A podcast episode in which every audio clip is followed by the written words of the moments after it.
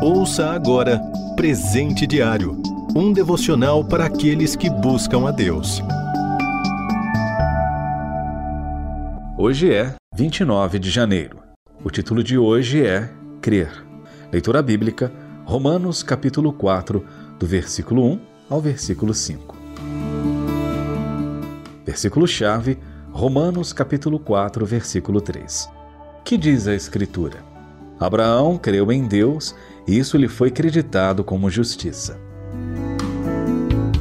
Certa vez criei um esboço para explicar o verbo crer dentro do contexto da salvação a algumas crianças. Expliquei que a crença em Deus vinha acompanhada do real desejo de obediência.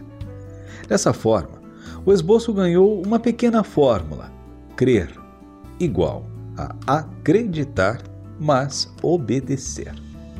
Se juntarmos as letras maiúsculas de ambas as palavras, formamos o verbo crer. Em nossa leitura de hoje, o apóstolo Paulo escrevia aos romanos na intenção de ensiná-los a crença para a salvação.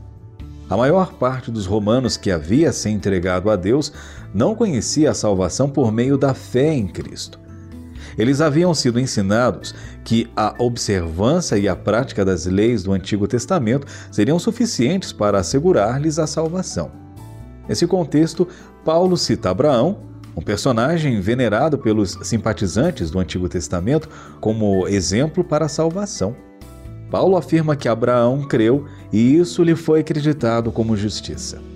O apóstolo cita também que as grandes obras realizadas por Abraão poderiam até ser motivo de orgulho próprio, mas não para se orgulhar diante de Deus. Essa explicação de Paulo nos remete ao texto do profeta Isaías. Todos os nossos atos de justiça são como trapo imundo. O que isso quer dizer? Que por mérito próprio não impressionamos Deus e por isso não conseguiríamos ser salvos por nossos esforços. Paulo também cita que o fato de Abraão crer o levava a obedecer e isso foi demonstrado por meio de suas obras. Um breve resumo delas está no livro de Hebreus, capítulo 11. O que aprendemos diante de tudo isso? Que para sermos salvos, nos basta crer. E qual a melhor definição bíblica para o verbo crer? O verbo crer, no grego, pistel, indica mais do que uma mera crença, mais uma sucessão de ações: entender, confiar e obedecer. Portanto, crer no Senhor Jesus Cristo é confiar em Sua obra salvífica e vicária. Para que todo o que nele crer não pereça, mas tenha vida eterna. Evangelho de João, capítulo 3, versículo 16b. Você ouviu Presente Diário, um devocional para aqueles que buscam a Deus. Acesse rtmbrasil.org.br.